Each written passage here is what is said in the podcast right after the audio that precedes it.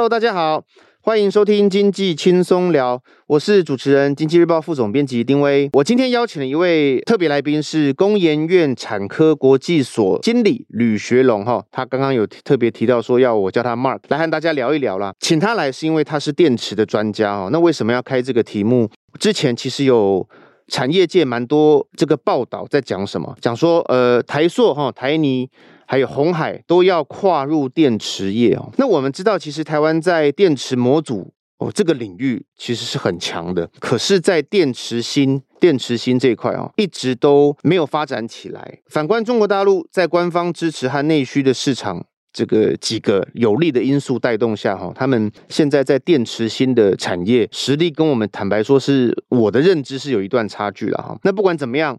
呃，台湾有几个刚刚有提到台泥，哦，这是水泥的龙头；红海，哦，这当然是这个电子业的龙头；还有台塑，哦，这个是呃传统产业，哦，也是规模很非常庞大的一个集团，都要做电池芯。那我们之前有做过一个专题报道，在讲说，呃，这几家。哦，虽然在台湾看起来都是非常大的公司，可是，在电池芯它却是最小的玩家。要如何和中国大陆还有日本等竞争对手来 PK？我们今天就请 Mark 来跟我们好好的分享一下。Mark 来跟大家打个招呼吧。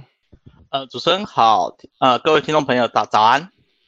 嗨，早。刚刚我有提到，就是说，我们这几家有点点名到的嘛，包括台塑、台泥、红海啊，他们都要做电池芯。Mark 可不可以稍微简述一下电池芯这个产业？它是在这个整个电池业里面来讲，它是什么一个位阶？嗯，我想。现在的电池的产业，其实顾名思义，其实它是一个电能的储存装置。那这种电能的储存装置，其实分为在世界的市场产业当中，分为一次电池跟二次电池。所谓一次，顾名思义，我们现在到 Seven Eleven 便利商店买的一次做三次的使用就抛弃的部分，通常称之为一次电池。目前为止，我们现在在电池产业内聚焦的焦点，主要是以二次电池的状况来去作为相关的发展。比如说，在全球的二次电池产业里面，最大的市场规模，过去其实都是由铅酸电池状况起家。铅酸电池被使使用在我们的汽车、机车的领域，它是非常成熟的产业，发展了将近超过百年的时间。但是锂离子电池，呃，我自己。在呃，我自己在观察过去的一个产业过程当中，其实它是在短短的三十几年里面，不到四十年的时间，商品化之后，很快速的成为目前为止我们生活当中不可或缺的一部分。那也因此，其实在现在的电池的产业当中，小到我们现在平常不离身的智慧型手机，或者是任何的消费型电子装置，乃至于到现在市场上作为最大的焦点，电动汽车这样子的使用。甚至在我们的能源使用的环境、工业等等的需要使用电源的过程当中，也需要有储能的设备进行相关的使用。也因为这样的关系，其实现在的锂离子电池的部分，它成为的是一个非常重要的一个导入的一个状况。那现在的一个电池为什么在产业的发展过程当中，在这些刚刚提到的消费型电子产品，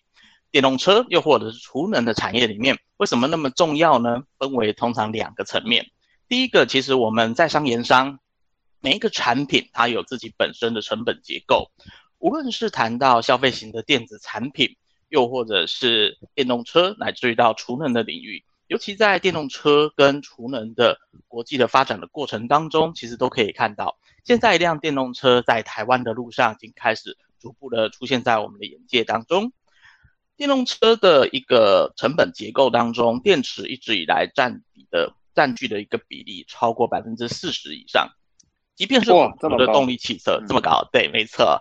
那在储能的一一些领领域上面，比如说我们现在在使用的一些太阳光电，如果希望能够进行所谓的发电之后自己去做相关的使用，储能的设备其实它的在电池在里面的一个设备整个系统里面的占比。绝对到现在都超过一半的比例，也就是说，其实它在成本里面超过一半的状况底下的时候，在我们今天希望取得这个产品，要思考它的价格，要思考它未来采购的时候，我是不是能够发挥最大的效益，它的一个价格上面能够提供的性价比，绝对会是非常重要的发展关键。那第二个角度来说，呃，从消费型电子产品，无论是电动汽车、储能等等这些刚刚讨论到的这些应用范畴。其实都，呃，电池都发挥了一个呃影响产品非常重要的有关于性能以及相关的一个呃长期的使用上面，作为产品长期的发展使用上，它的便利性提升、性能提升里面非常重要的角色。我们现在在使用的手机 smartphone，我们会希望它的续航力能够起码撑一整天的状况。即便现在的消费型电子产品在呃我们在使用的智慧型手表，那现阶段还是有需需要一天一充的情况。像这样子的一个状况来说，都是电池的电池的容量希望能够进一步提升的一个主要的呃一个需求面的一个非常重要的关键。电动车的状况也有类似的情形。今天的在国际市场上能够发展到超过六百公里的一个续航力的一个电动车，对于消费者真的是认为足够吗？一部分的关键一的。顾客或者是金字塔顶端的顾客，仍然希望能够把充电的便利性，现在充电还不是那么普及的状况底下，嗯，把这样子的一个电车子单一一次充电之后，我就可以续航力希望能够越长越好。怕说今天没有电，也许在路上就会有出出现抛锚无法使用的状况。这些东西其实都是电池性能影响非常重要的关键，而。长期来讲，无论是这些产业的一些技术，或者是希望产品未来的竞争上，只要我希望能在这样子的一个汽车大厂，又或者是我是能源的一个国际的大厂，当我想要好好的把这个电动车的产品、储能的产品要做好的时候，电池绝对会是一个无论是从技术，无论是从成本上非常重要，需要去做讨论的一个关键。你刚刚提到六百多，其实六百多公里已经很远嘞。没有错，呃，根据一些国际的电动汽车主对消费者市场的调查，平均每一个电动汽车的车主，其实他在一天所使用的距离，通常很难超过两百公里，除非他有，啊、但是当然他也会有长的长途的一些临时性的一些相关的需求，但是通常在电动车的使用上面，在每天两百公里以下的部分的状况，其实是最为普遍的。所以在这边的电动车设计上，一直以来有讨论到，我是不是希望能够降低电池的容量，放放少一点电池在车子的设计里头，进而降低整车的成本之后，我让这个续航力可能一定程度的降低。可是这样子的一个思考，它会遇到另外一种挑战，消费者会有一个我们通常在产业里面常常会讲的一个重点，叫做里程焦虑。嗯，你对于你自己的车子还能够开多长？其实。车主自己本身以前是汽油的油箱里面剩下多少油，这件事情是可以反映在指标上，有这种物理性质的一个直接指标上面去做反映。但是电池这个东西里面究竟有多少的电容量，它是透过电池的管理系统以及化学的一个相关的测试这一部分的反应里面的一个数据上面去侦测、去监控、去演算出来的。因此，其实消费者在使用的过程当中，他会希望今天。呃，可能我已经开了一百公里，然后呢，究竟理论上我的一个里程数还剩下五百，但是消费者可能心里面还是会有一个，呃，必须说算是一种 worry，比较焦虑的感觉。究竟我的车子是不是能够让我抵达三百公里以后的一个呃，我的我需要到的目的地？会不会在这过程当中快速的有一个电能的下降？这些东西其实在过去国际的电动汽车，我们从一开始草创初期，那一开始的一些呃车型，其实他们的一个设计上面还没有那么到位的时候，往往都有一些这样的情况出来。尤其电动汽车的电池，其实它随着气候的使用，像这几天国际上面一直屡创高温的情况，高温对电池的寿命跟性能上面的损害，其实是有一些压力的。嗯，低温的过程当中也有非常大幅度的影响。低温过程当中，如果说今天在台湾，其实我们很难遇到这样的情况，但是在一些北半球的一些温带甚至寒带国家，他们在使用电动车的时候，冬天就有非常大的压力。第一个是电池，其实它的一个原先充饱了的容量，可能没有办法发挥的到百分之百。第二个是在我使用的过程当中，因为随着我可能今天在开车的过程，我需要有更多的空调啊、暖气等等的应用，无形之中消耗了更多的电量。第三种情况是，最大的麻烦是在天气冷的时候，通常锂离子电池在天气冷的时候，尤其是零下的温度的时候，摄氏零下的时候，其实它是非常容易出现电池的一个管理系统对于电池现在还有了剩余的电容量。侦测不太准确的状况。哎，这个其实就是对于车主非常大的压力。嗯、我不知道我开一开的时候会不会在旁边，嗯、会不会在路边就直接台语人家讲够了，哦，这有这样的情况。这个部分其实就是一个比较大幅度的一个影响。那因此其实。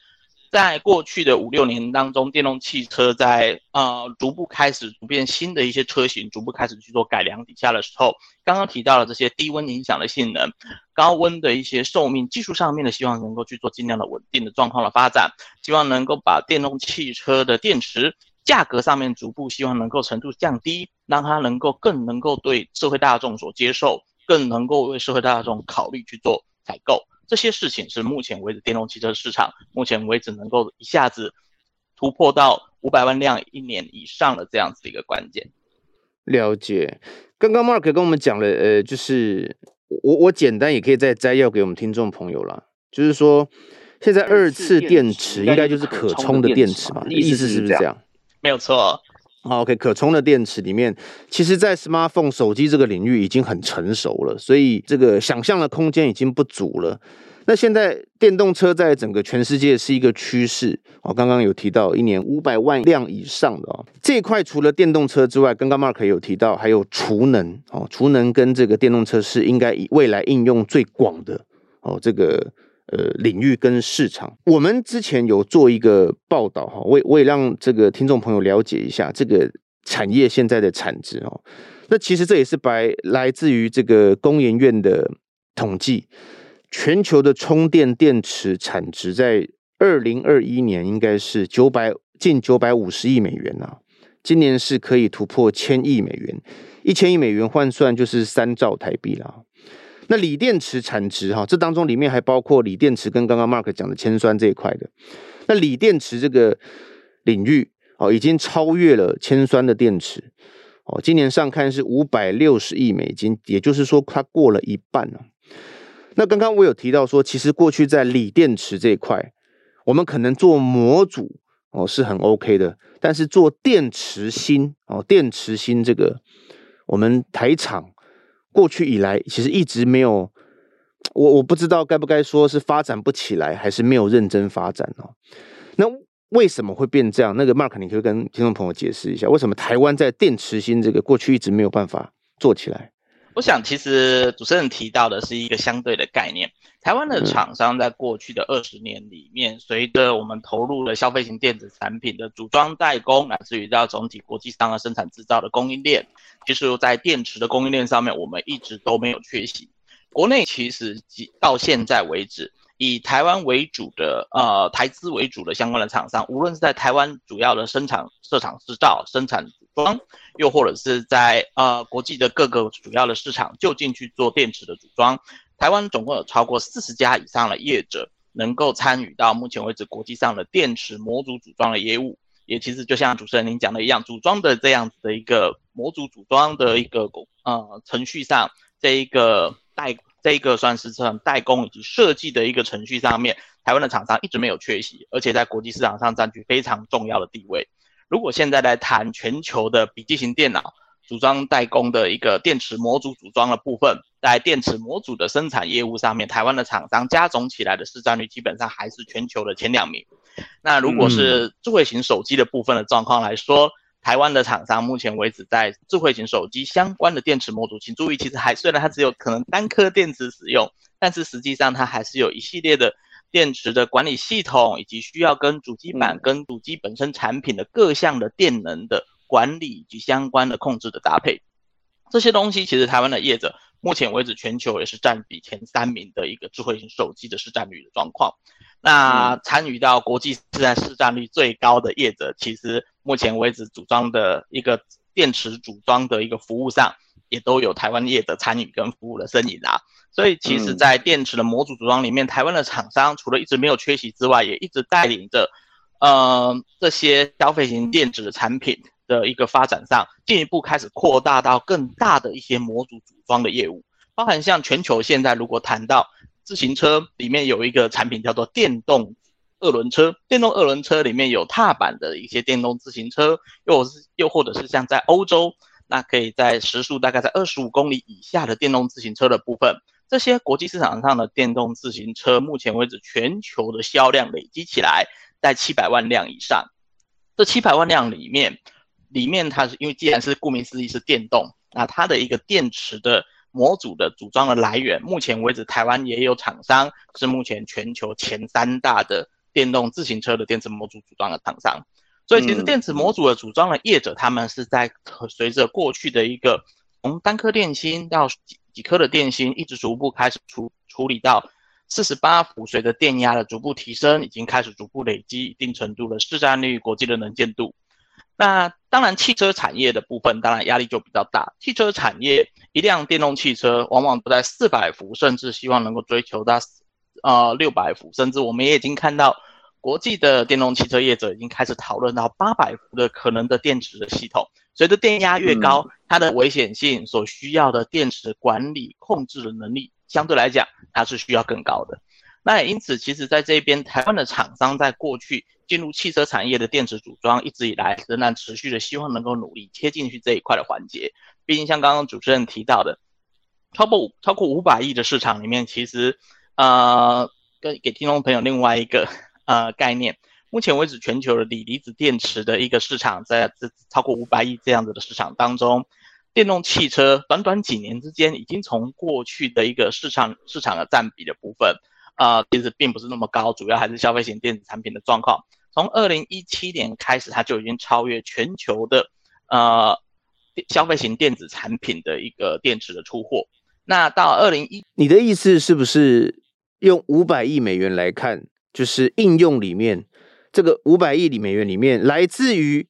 电动车的已经超越了消费性电子了。没错，没错，对。那在二零一九年的时候，即便我把所有的其他的一些电池的应用全部加总，在二零一九年的时间，我包含像把刚刚提到的，诶，电动工具机、电动自行车、储能等等、工业电源等等的所使用的锂电池全部加总起来，它的一个规模仍然没。的呃，电动车已经超过了其他所有的应用市场总合起来的市场规模，所以在电动汽车这个市场的规模来说，除了它的困难程度比较高，需要更高电压的，以及像是电容量更大的一个电池模组的设计上来说，其实它还有市场规模更庞大、成长速度更快的一个状况。那也因此，其实成为各家厂商兵家必争必争之地啦。那电池模组组装的业者其实也试着从希望能够从电动公车、大大呃电动大客车、大巴，我们通常讲电动大巴，那又或者是在刚刚提到的电动二轮车，逐步开始走到一些商用的一些状况，希望能够抢进电动汽车的这样子的一个全球性的市场。那当然要切入国际的供应链，要切入国际的这些汽车大厂的供应链，自己去做使用上，可能还有很长的一段路要走。必须要说，来电池模组组装的业务部分。以前谈小型模组这个东西，台湾很强。如果要谈到逐步变大的一些模组上面，台湾的厂商需要累积更多的经验跟参与的一个呃参与的一个技术的一个累积。那希望能够进一步在国际的市场上面有更多的一些可能切入的空间。这是在模组的部分。至于在电池芯部分的状况来说，台湾现在呃以台资为台资背景为主。那在设厂在呃台湾这台湾。呃，本土里面的一个电池厂，又或者是在国际上面设厂的一个部分的状况，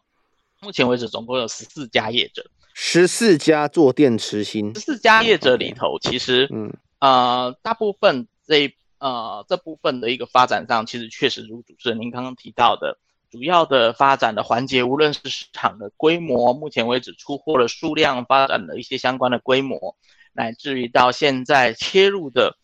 主要市场区隔跟我们现在刚刚提到的这些国际市场的焦点稍微都有一点不太一样的地方，比如说台湾的厂商，目前为止也有业者，目前如果谈到全球的无线的呃无线的一个呃家电，我们通常谈无线家电会思考到什么？吸尘器、机器人，哎，像这样子的一个吸尘器等等的之类的业务，那台湾的厂商一直到二零二一年为止，在全球出货这一种。呃，锂离子电池特别希望能够无线家电，我们会要求吸尘器希望能够有非常好的吸力，而且希望吸力永不减退，在 这样子的一个要求嘛。嗯，那这样子的一个产品上面，它就需要有高倍率的电池，而这种所谓的高倍率快速的能够去放电，提供马达，让整个的一个使用上更为便利的一种产品。台湾的厂商，二零二一年在全球的无线家电的一个市占率，单一厂商能够做到全球百分之十一，也就是说基基本上能够有超过一成。你讲的就是台泥底下的能源嘛？他之前就是做这种 吸尘器、Dyson 的，它的供应量很大的。啊，这个是台湾厂商有相关的参加了，是 对。没关系，你不能说我来说，嘿，这个大家都知道，嘿，没关系。那除了像这样的产品之外，呃，我们谈到说这几年比较热门的蓝牙装置，谈到无线耳机啊，因为疫情兴起起来，无线耳机又或者是穿戴式的装置、智慧手环、手表等等之类的这样子的业务，全球的蓝牙装置在目前为止的一个市场上，全球的一个蓝牙装置所相关的电池。目前为止，也有台湾的厂商，目前在全球的市占里面，在蓝牙装置供应的电池，这个电池其实非常非常小，大概都只有我们小指的这种指甲的大小跟厚薄程度。然后它的一个使用上，也希望能够非常轻薄便利，可是呢，又希望能够支持很久的长时间的使用。像这样子的一个蓝牙装置的电池，也有台湾的业者是目前全球市占率前五名，占据前。你讲的是新能高吧？对吧？这个它也是很有名的，没错，嘿，就是你刚刚这 Mark 提到的，其实都是非汽车应用，哈、哦，当然是跟消费者电电子有关。然后它是比较小的，然后一般我可能不知道说，哦，原来这些里面的电池是来自于台湾，但他们也有做这个电池芯的能力。意思是这样对吧？一直以来，在国际上这些厂市场上的市占率也都有一定程度的一个市占率存在。那所以也跟主像主持人刚刚所提到的，台湾的业者确实在电池芯的生产制造的规模上面来说，其实每年其实哦，我们即便如果单一以电池芯的形态去做出货的话，台湾的厂商呃所有的一个整体的加总，每年呃在二零二一年的整体的。产值的部分其实并没有突破到一百亿以上，其实都还在几十亿台币而已的水准。相较于刚刚提到，您提到了三兆台币，哇，这个当然有非常大幅度的规模的落差。因为那大部分应该就是来自于汽车了，那刚好汽车这块我们没有搭了，对吧？这个是目前为止主要需要去努力的方向。哎，我跟 Mark 请教一下，Gogoro 的电池芯是自己做的吧？电池芯的部。它是在电池的模组的组装的部分的话，是台湾自己本身去做生产。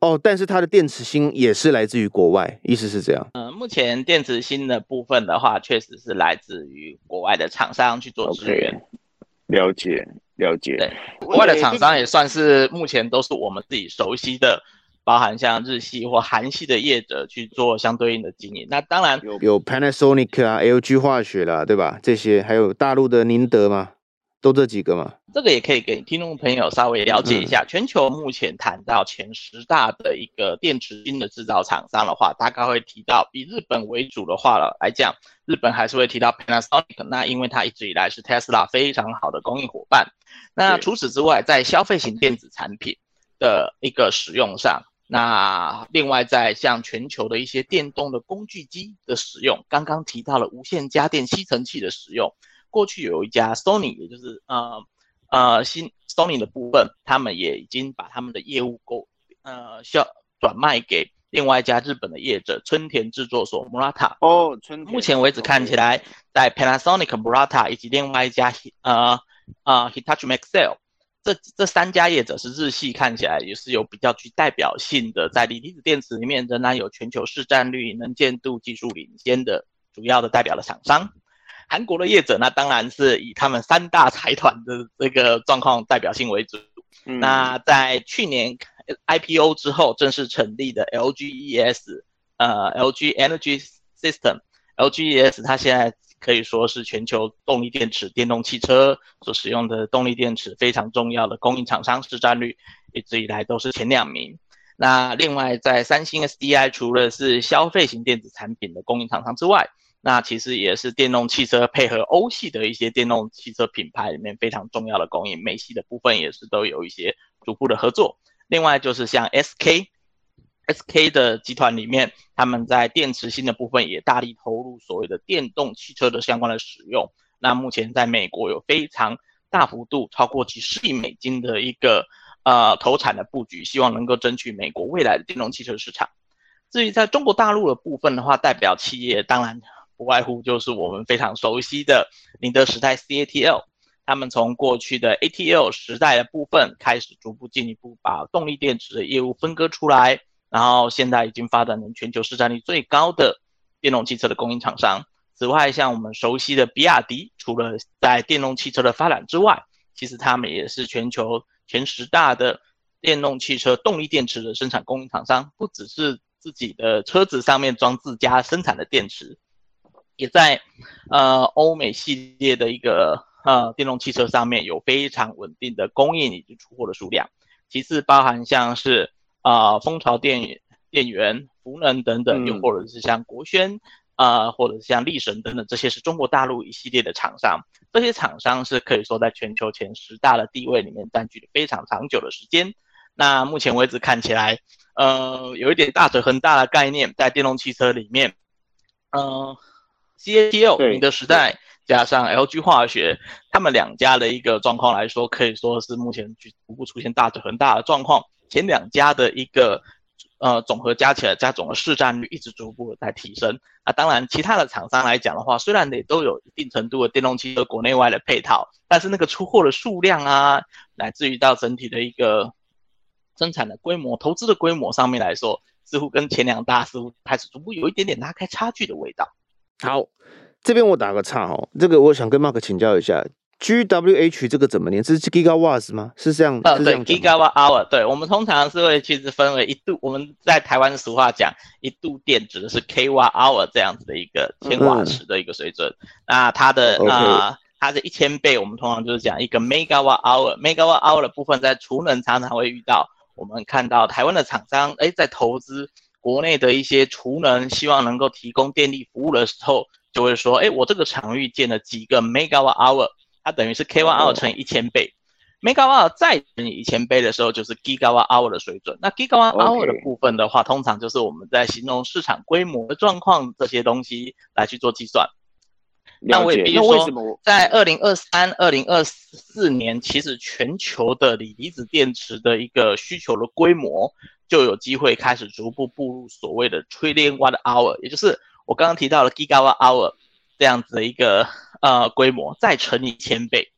那因为随着电池的需求数量水涨船高，电动汽车的销售数量更高的时候，我们就需要有更多的电池去做相关的使用。那也因为这样变成是目前国际的动力电池厂商，国在欧洲、在美国大幅度，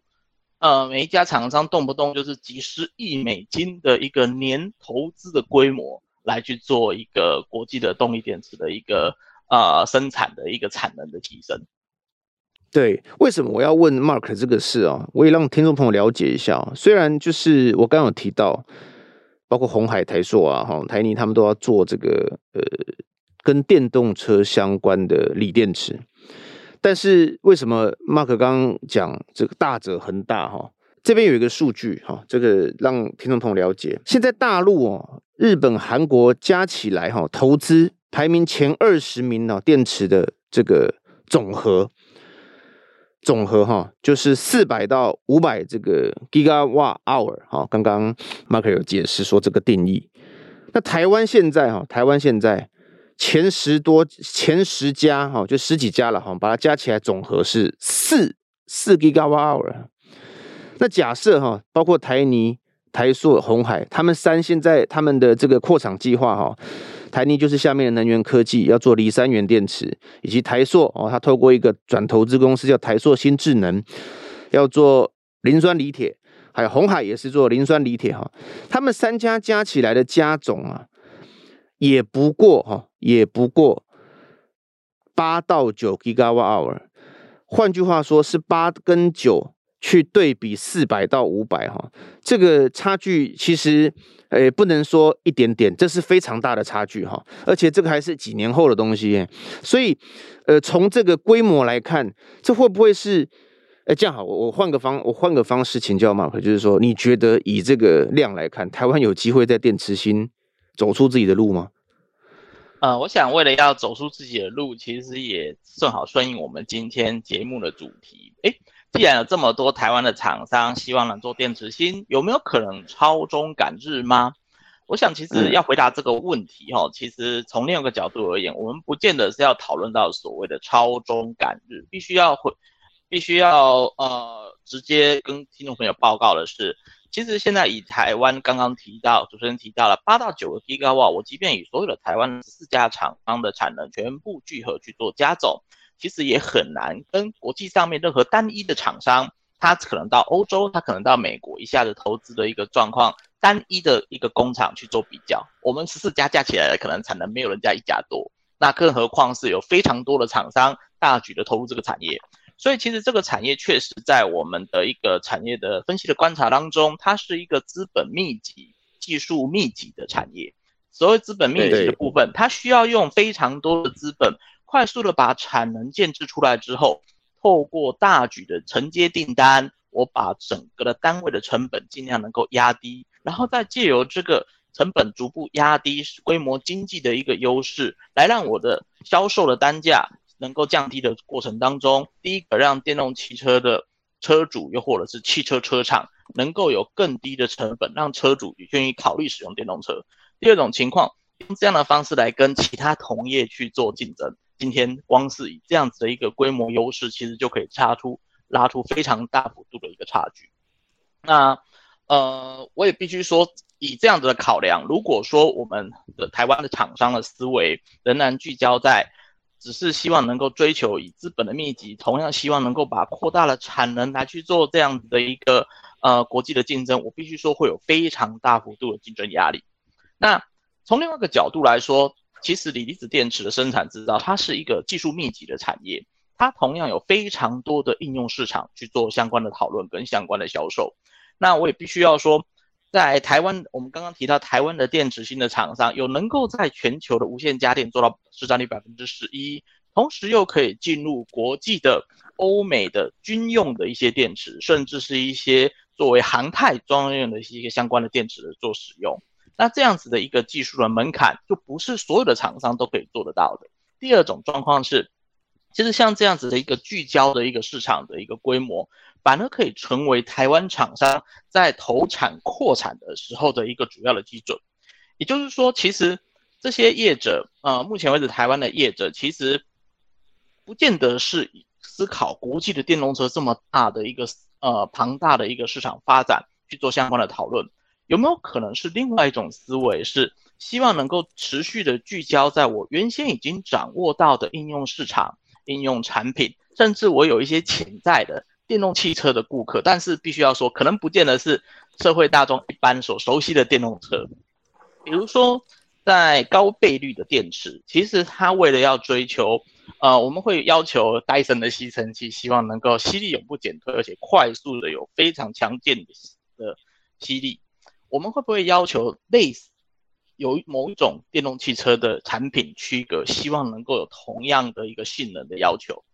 比如说，我们如果要求一辆电动呃汽车，希望它的加速性能非常好，跑车或甚至是赛车，诶，这个时候我们希望它的瞬间加速的一个性能能够有非常好的表现的时候，这种电池如果作为是这样子的一个电动跑车、电动赛车这一部分的设计，是不是一种相对来说是可能更好的一个解决方案？那我也必须说，以国内的业者来讲，目前在除了以这样子的一个无线的吸尘器的这一部分高倍率的电池之外，其实也同时投入了电动超跑。那这个超跑可能都是最少最少，它单价都是在十万块美金一辆车子。那甚至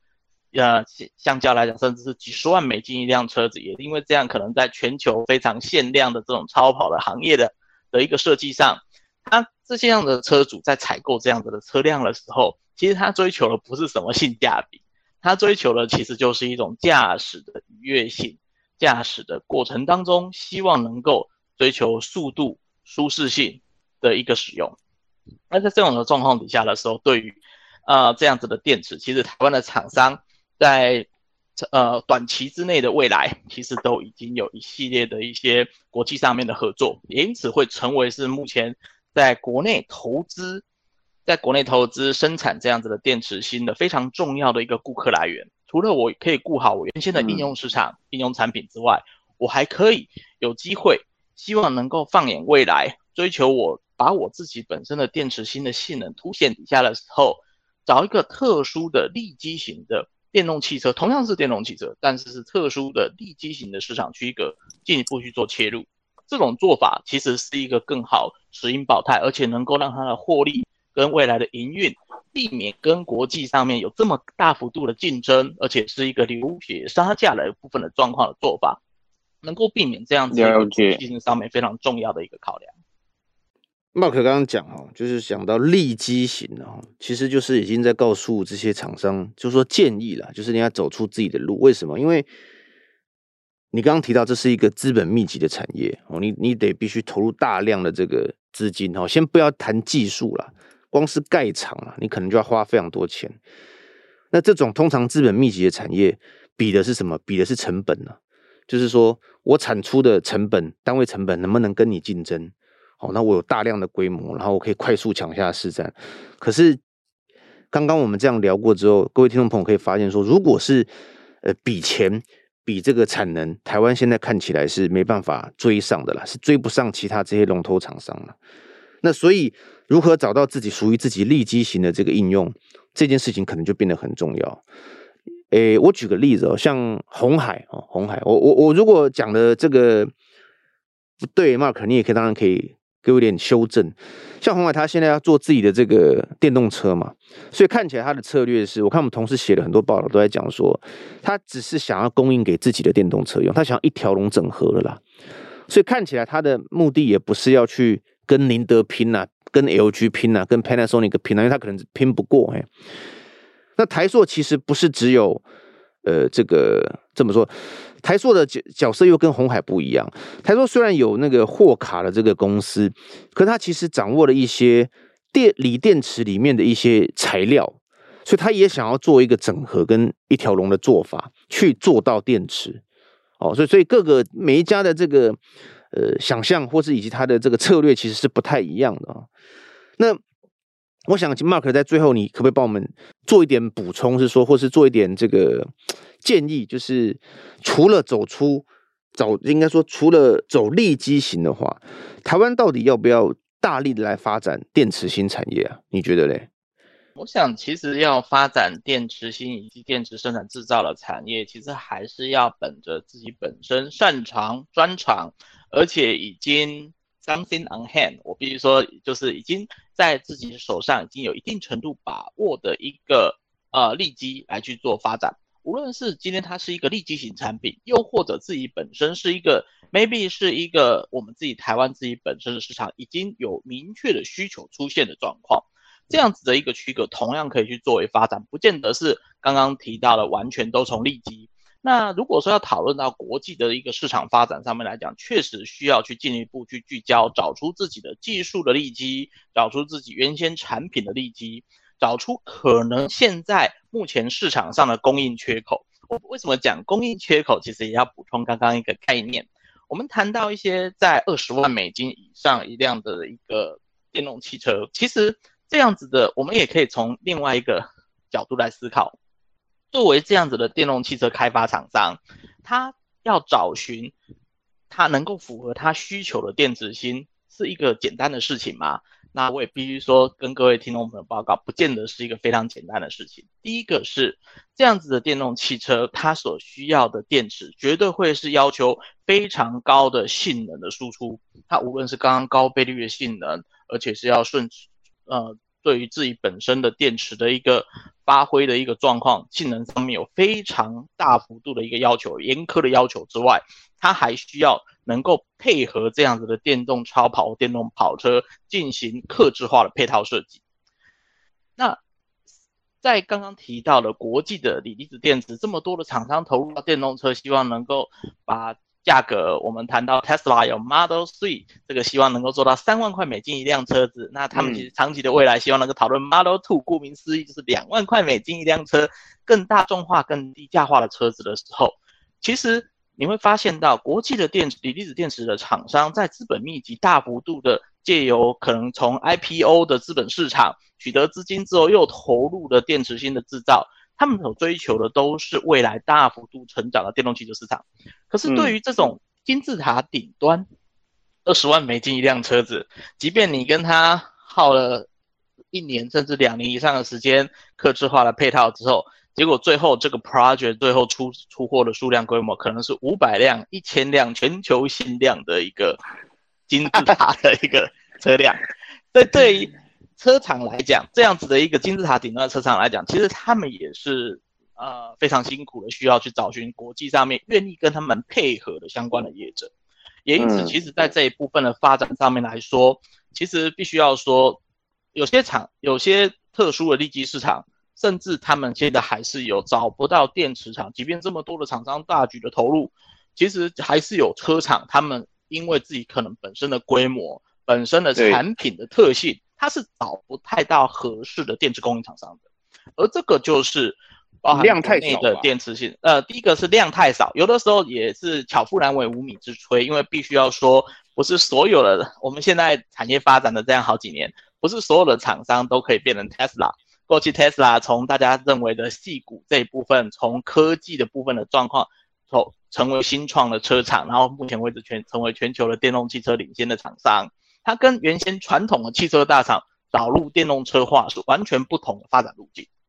后来其实也有一系列的欧美的业者也开始投入类似像希望用科技、用创新的方式来投入电动汽车的产品设计啊相关的投入发展。可是像这样的厂商，其实它没有汽车原来在几十年甚至百年以上的汽车产业的供应链，又或者是技术的一个投入，这个时候怎么办？他需要很快速的找到 partner 帮合作的伙伴，能够提供他一系列可能的技术，任何的配套，只是在电池，包含像电动汽车里面最重要的马达相关的电控系统，它都需要找到快速的配套方案。这个时候其实就是包含像是呃过去我们讨论到了呃技术平台，又或者是我们现在在根据红海的集团的公开资料，其实他们也有一系列的 MIH 的平台，希望能够进一步去投入这样子的工作。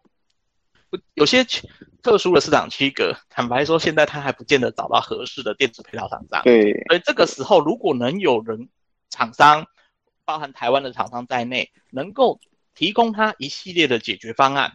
能够提供他快速把他的电动汽车创新的电动汽车生产出来，解决他量产的问题，这些东西其实都是台湾厂商有机会的来切入的情形。嗯、那这个不见就不是。除了刚刚的利基型市场之外，还有另外一种算是一个特殊的区隔，希望能够找到而且服务准确的去服务像这样子的潜在客户。那这个都是台湾的厂商能够去做投入的内容。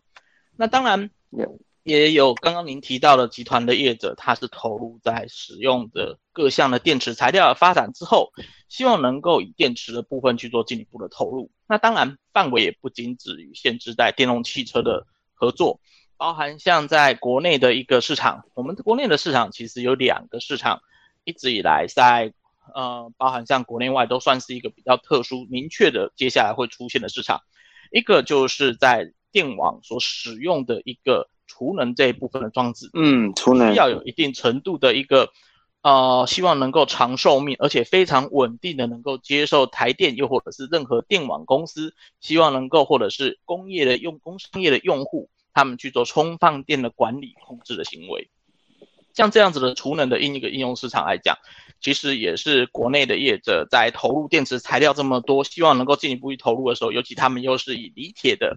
呃电池作为主要的一个合作的技术的时候，希望能够进一步去聚焦，然后希望能够短期之内在台湾能够进一步去扩展相关的市场，长期的时间点包含像你呃可能。在公开的资料上也看到了，他们现在也跟美系的一些电动汽车的新创的业者进一步去做可能的电池供应的合作。嗯，这些东西其实都是希望能够短期之内累积经验、累积基础，然后呢，希望在台湾这一部分找寻台湾的明确会发展的市场标的、应用市场标的，然后去做可能的服务，再进一步希望能够考虑到长期的国际市场的切入。那又或者是聚焦特殊的利基，刚刚我们提到的例子，电动超跑相关的例子，又或者是我们今天希望能够去找到，呃，新创的相关的业者，他现在没有办法像这些大厂一样大举的投资进入电动汽车的组装，进入像电池的呃以前我们讨论到大型的电池工厂，所谓的 Gigafactory，现在每一家厂商都是 Gigafactory，嗯，都有这样子的规模的时候，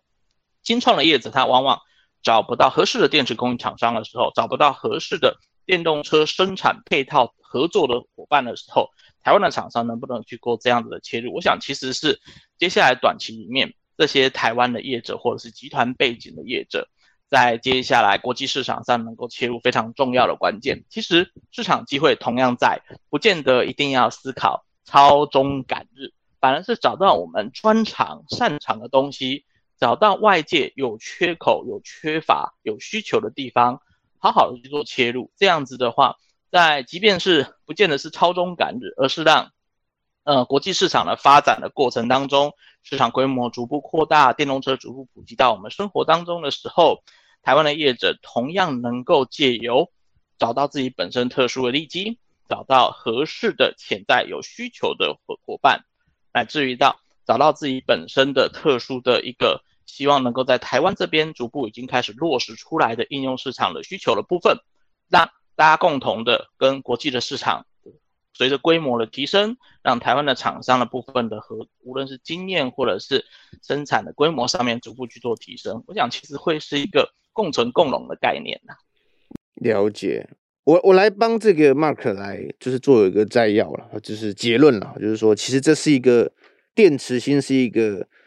快速成长的一个市场，哦一个领域。可是看起来哈，台厂也有这个企图想要去切入。哦，那夹着可能过去从消费性电子转到电动汽车这一块，可是从现在的这个整个市场的这个版图来看，要拼大已经不可能了啦，挑战很多。那能不能够像这个 Mark 讲的，就是我们能找出自己要存活的空间跟可能哦？这个可能是这些台厂自己要去思考的。好，那我们今天很谢谢 Mark 到节目来跟我们分享，就是台湾。在电池新产业上面，呃，现在正在做的以及未来的可能哦，那做了很多的分享哦。那节目就到这里，我们下次再见喽，谢谢 Mark。好，感谢主持人，感谢听众，祝各位幸福平安。